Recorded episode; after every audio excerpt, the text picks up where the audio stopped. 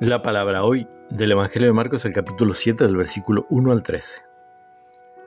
Los fariseos con algunos escribas llegados de Jerusalén se acercaron a Jesús y vieron que algunos de sus discípulos comían con las manos impuras, es decir, sin lavar.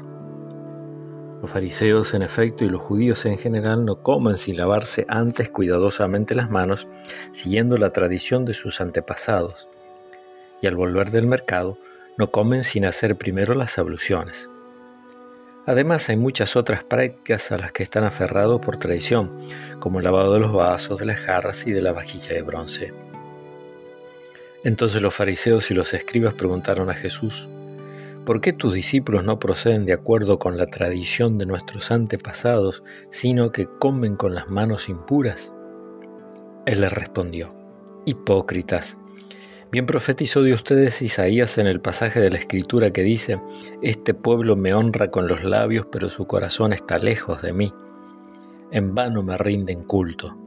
Las doctrinas que enseñan no son sino preceptos humanos.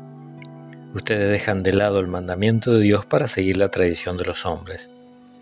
Y les decía, por mantenerse fieles a su tradición, ustedes descartan tranquilamente el mandamiento de Dios, porque Moisés dijo, honra a tu padre y a tu madre, y además, el que maldice a su padre y a su madre será condenado a muerte.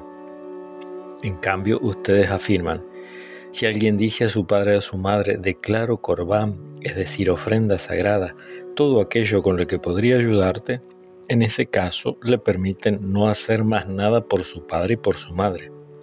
Así anulan la palabra de Dios por la tradición de ustedes mismos y han transmitido y como éstas hacen muchas otras cosas.